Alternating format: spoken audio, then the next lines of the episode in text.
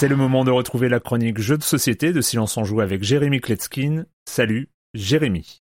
Salut Erwan, alors cette semaine un épisode super complètement spécial. On va faire un petit peu de rétro board gaming pour parler d'un jeu qui est sorti en 2008 sous le nom de Penguin Party, puis en France en 2010 sous le nom ridicule de Pingu. Alors euh, pourquoi viendrais-je vous emmerder à parler d'un jeu pareil? Eh bien il y a une seule bonne raison. Ce jeu, je vous l'affirme, c'est le meilleur jeu de cartes du monde. C'est un des petits jeux de René Knizia, vous savez l'auteur le plus prolifique de tous les temps avec plus de 600 jeux. Il a gagné tous les prix de la Terre avec des milliards de jeux, mais pour moi son chef-d'œuvre c'est Penguin Party. Je vais rapidement vous expliquer les règles, vous allez voir c'est d'une simplicité insolente. Le jeu ne comporte que 5 séries de 7 cartes de 5 couleurs différentes. 7 pingouins bleus, 7 pingouins verts, 7 pingouins rouges, 7 pingouins jaunes, 7 pingouins violets et 7 pingouins rouges. Et puis quelques jetons pour compter les points, mais c'est tout, c'est tout ce qu'il y a dans la boîte, c'est une petite boîte. On distribue toutes les cartes à tous les joueurs et chacun à son tour va en poser une sur la table. Les règles de placement sont simples, les cartes doivent être collées les unes aux autres. On doit former une pyramide en commençant par la base d'un maximum de 8 cartes. Pour placer une carte à l'étage supérieur, il faudra qu'elle ait la couleur de l'une des deux qui sont en dessous d'elle. Entre parenthèses, là, vous vous rappelez de Orbis, ils se sont clairement inspirés de Penguin Party. Hein. Et puis c'est tout. Le but du jeu étant de se débarrasser d'un maximum de ces cartes, plus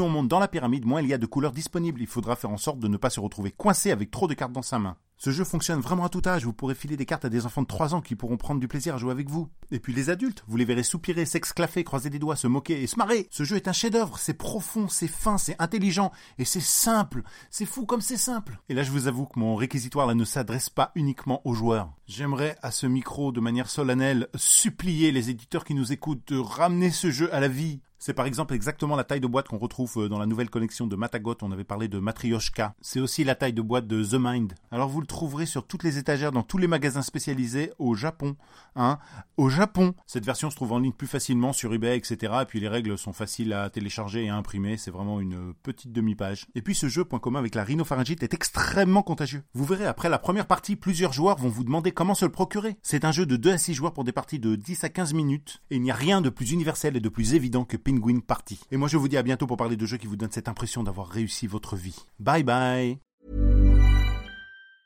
Hey, it's Danny Pellegrino from Everything Iconic.